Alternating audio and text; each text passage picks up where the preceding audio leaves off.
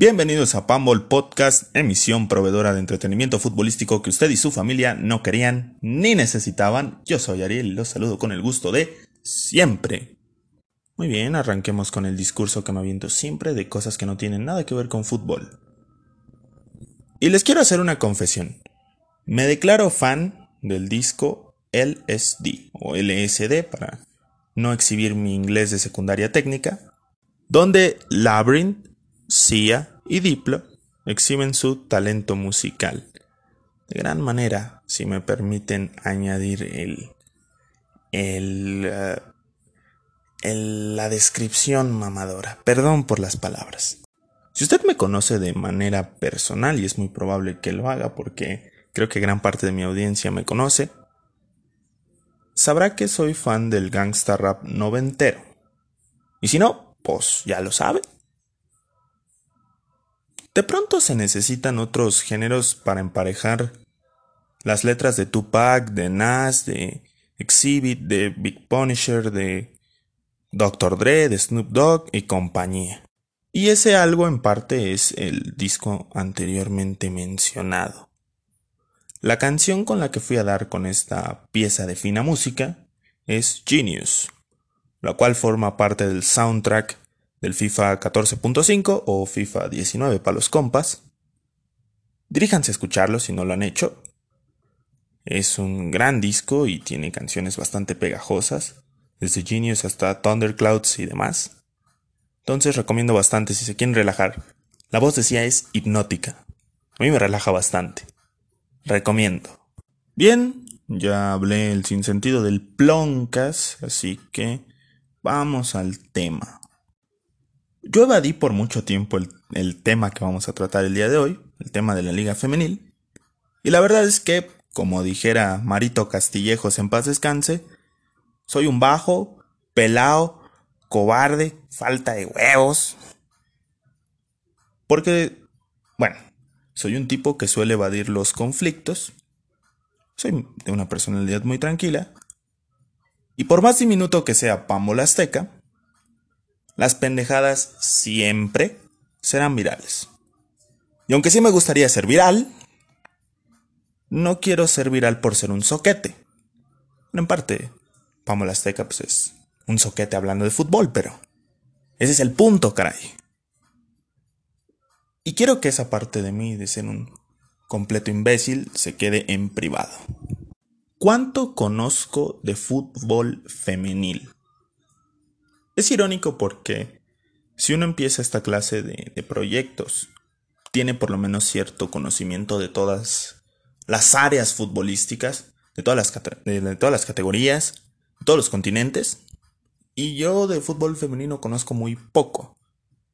Mis primeros acercamientos con el fútbol femenino fueron, bueno, en un momento les voy a contar más a detalle, pero fueron realmente el tema de, de Marigol cuando ella quería jugar en la, en la primera división, Maribel Domínguez, que se hizo todo un drama mediático, no recuerdo si no había liguilla o algo así, y a esta chica le llovieron críticas y, e insultos y demás, y creo que desde ahí no tuve tanto acercamiento con el fútbol femenil y decidí pues dejarlo por la paz.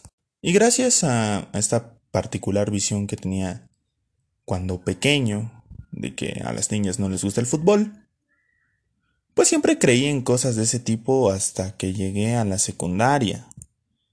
Y con el Internet y mis ganas de expandir mi escaso conocimiento de fútbol, empecé a darle seguimiento a esta rama del fútbol. No puedo quejarme de que mis papás me educaron mal, pero eh, me educaron con cierta ideología conservadora, ¿me entienden? Entonces, eh, creo que el fútbol femenil, como, como muchas de las cosas que pasan hoy en día, pues son como pequeñas revoluciones y cuestiones que tenemos que eh, adaptarnos y aprender a vivir con ellas. Yo pensé que nunca me iba a topar con el fútbol femenil tan tan de cara porque, a diferencia de lo que pasa en, en, Europa, en Estados Unidos, donde el fútbol femenil pues es algo muy común y que está en desarrollo y que crece poco a poco, pues en México realmente estaba muy abandonado. Incluso eh, había como muy bajas expectativas sobre la selección femenil, siempre era como eh, el fútbol femenil que hueva, y empezó un movimiento en favor de tener una liga aquí en México. Cuando anuncian la creación de la Liga MX femenil, mi postura fue la de aficionado de Pumas, no la de un aficionado del fútbol, de aficionado de Pumas. En aquel momento, eh, me parece que es 2017, el equipo no tenía, bueno, todavía no tiene, dinero y la inclusión del cuadro femenil, por más económico que éste sea, iba a reducir los recursos aún más. Tomen en consideración los que los que sean también de Pumas. Se acababa de ir Víctor Sosa, se acababa de ir Fidel Martínez, se fue Ludueña, se fue Dante. El equipo se estaba cayendo a pedazos y estaba entrando en una reconstrucción muy complicada en donde nuestro querido presidente Rodrigo Ares de Parga no tenía ningún, ninguna intención de invertir fuerte en el equipo y realmente estaba, en una crisis futbolística importante. Y lo que menos se necesitaba, pues era algo que absorbiera más recursos. Pumas contrata muy poco y a veces contrata muy mal. Entonces un equipo femenil sí iba a ser una pequeña piedra en el zapato para el débil presupuesto universitario. Y esa es la postura que yo asumí. Yo me opuse totalmente al equipo femenil, incluso me burlaba cuando perdían, que también era muy común porque el equipo femenil de Pumas es igual de débil que el equipo varonil, entonces había muchos problemas en ese sentido, porque yo no le daba apoyo al equipo femenil. Incluso ahora me, pongo mucho al Pumas Tabasco por una cuestión similar. O sea, son, son equipos que consumen recursos, si quiera uno decir. Y que el equipo pues, no tiene dinero para reforzarse como se debe. Entonces llegó el fatídico 2020. Eh, a pesar de las malas noticias que trajo a nivel personal y a nivel eh, colectivo, pues arranqué con esta charada.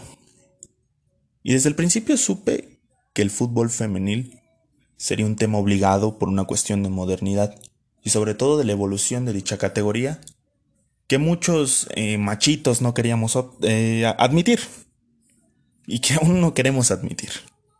Realmente estoy muy impresionado por, por lo mucho que ha evolucionado el fútbol femenil.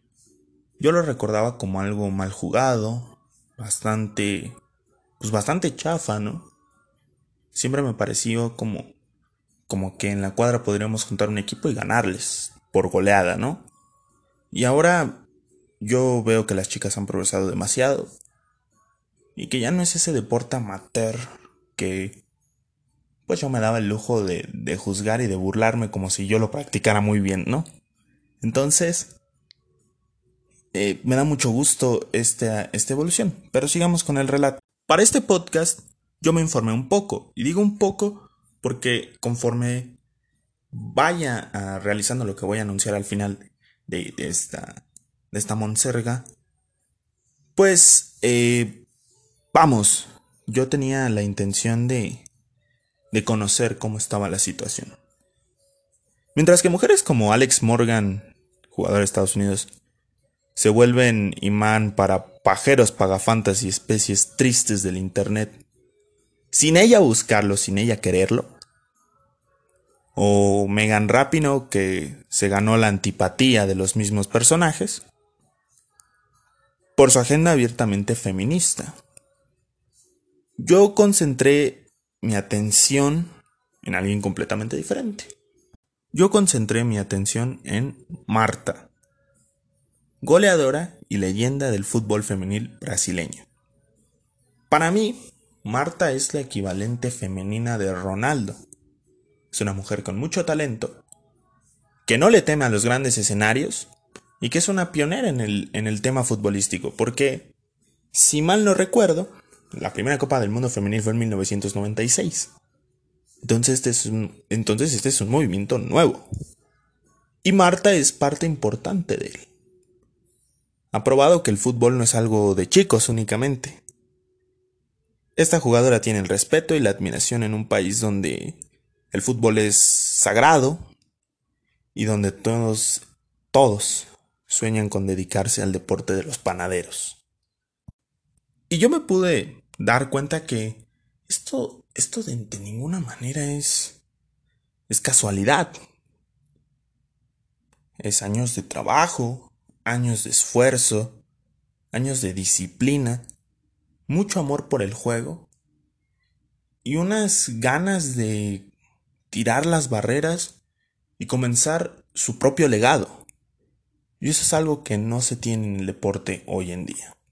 Yo soy fan de, de Marta porque, porque ella es una, una gran futbolista y refleja que este deporte ya no es dominado por hombres únicamente y no será dominado por hombres únicamente en el futuro.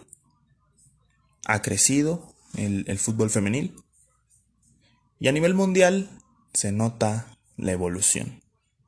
Pero ¿qué hay del fútbol nacional? La Liga MX parece no darle una importancia grande a su división femenil. No promueve su difusión con Televisa, con Azteca, con Multimedios, con Imagen, con Fox, con ESPN. Es complicado que tú eh, digas, bueno, vamos a, ver la, liga femenil y que los partidos te los pongan un lunes a las 2 de la tarde. Así no se puede lograr un consenso con la liga femenil y con la afición. O sea, que uno se interese en el producto realmente. Porque está en un horario muy complicado para consumir el fútbol. Uno no está acostumbrado a que el fútbol sea los lunes en la tarde. Y eso es algo que los dueños y que las televisoras y que la propia liga no ha tomado en cuenta. Si lo que se busca es el crecimiento de una liga joven, lo primero que debes hacer es darle una gran difusión encontrar los espacios correctos. Yo soy una persona que cree que, que los partidos de la liga femenil, por ejemplo, Pumas Mazatlán el fin de semana, puedes tener a las 2 o a las 10 antes del partido de los hombres, el partido de la liga femenil. Y que estos partidos deben ser transmitidos por las cadenas de televisión abierta. No es como que Azteca en este momento o Televisa tengan contenidos más importantes que poner un sábado en la tarde o un domingo en la mañana. Sería una mentira si dicen eso. Creo que comienza desde ahí, el promover eh, de manera correcta y sin tantas limitaciones a la liga femenil. Otro tema está en que las chicas suelen ser muy mal pagadas. Ya ha habido casos de jugadoras de, esta liga que se retiran porque les dan una miseria de, pago, ¿no? Creo que es una muchacha del Atlas que, que ganaba dos mil pesos, que tenía que ir en camión a los entrenamientos, y que cuando uno ve el, historial de refuerzos del Atlas varonil en tiempos recientes, pues no se justifica en absolutamente nada el pago tan miserable que se les da a las jugadoras. Entonces, si, si tú quieres que, que esta liga prospere, pues empieza por pagar bien. También me parece bastante triste que algunos equipos de la liga femenil no tengan la oportunidad de jugar en las canchas donde juegan sus contrapartes varoniles. Pasa con Pumas, que las manda a cantera en lugar de tenerlas en el Estadio Olímpico Universitario. Se sobreentiende que el Olímpico Universitario no nada más es de Pumas, el equipo de soccer, sino del, equipo de americano. Dije soccer, me siento, me siento puerco. Fútbol, perdón, el Pumas de fútbol y el Pumas de fútbol americano. Qué asco. Se sobreentiende que el Pumas de fútbol y el Pumas de fútbol americano juegan en la misma cancha. Pero la UNEFA no siempre, no siempre está activa. No dura todo el año, entonces me parece que se puede encontrar un espacio para que el fútbol femenil tenga la oportunidad de mostrarse en Ciudad Universitaria. Con la crisis del COVID, con esta pandemia que parece interminable, varios equipos estudiaron la, la posibilidad de dejar la liga y eso es algo muy negativo para un proyecto nuevo, para un proyecto que busca crecer y entregar grandes resultados para el fútbol mexicano.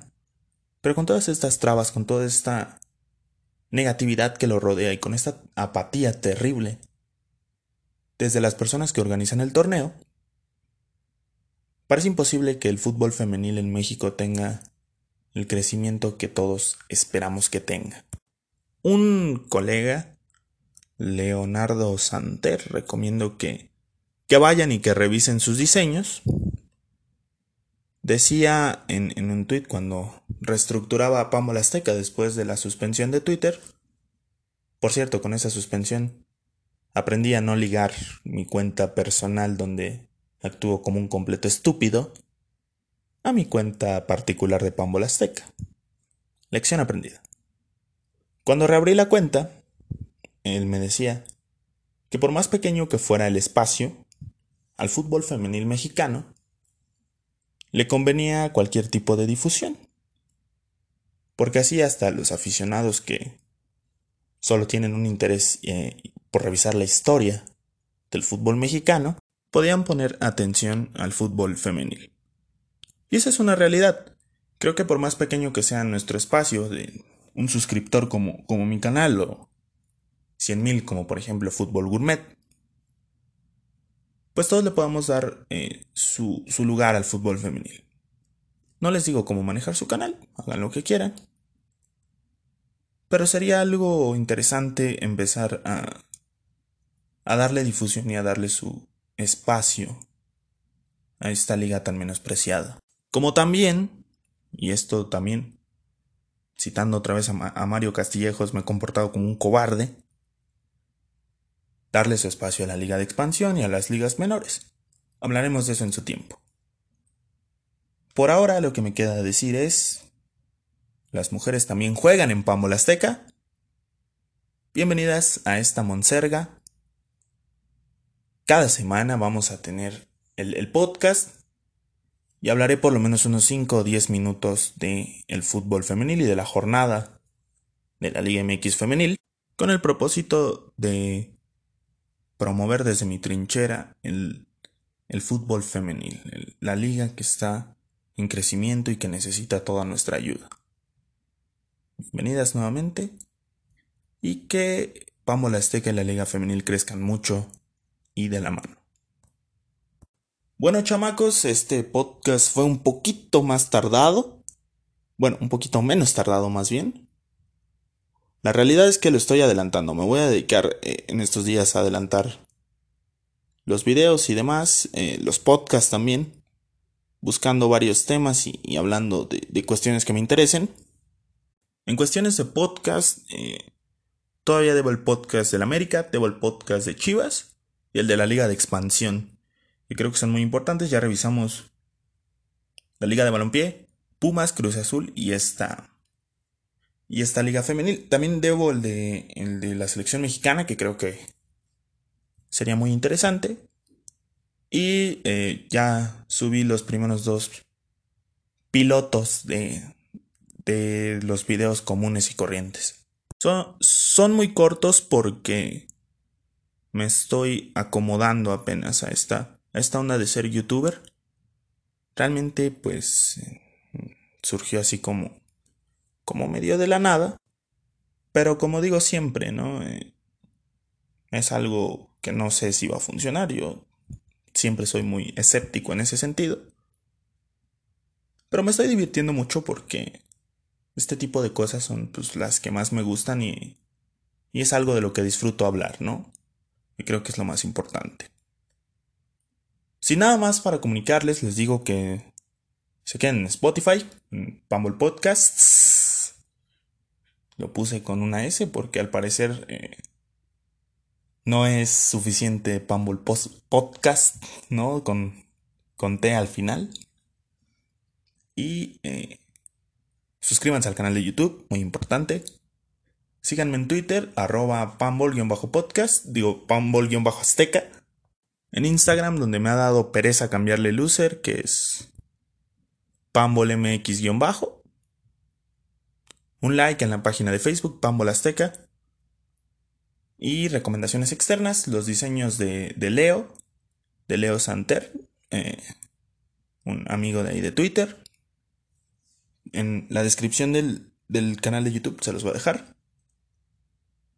La, la página Balompié Magazine que me está ayudando muchísimo con la difusión de los videos y de los podcasts. Y también pues al grito de Goya donde hablo de los Pumas más de lo que debería. Con esto me despido. Saludos y bendiciones.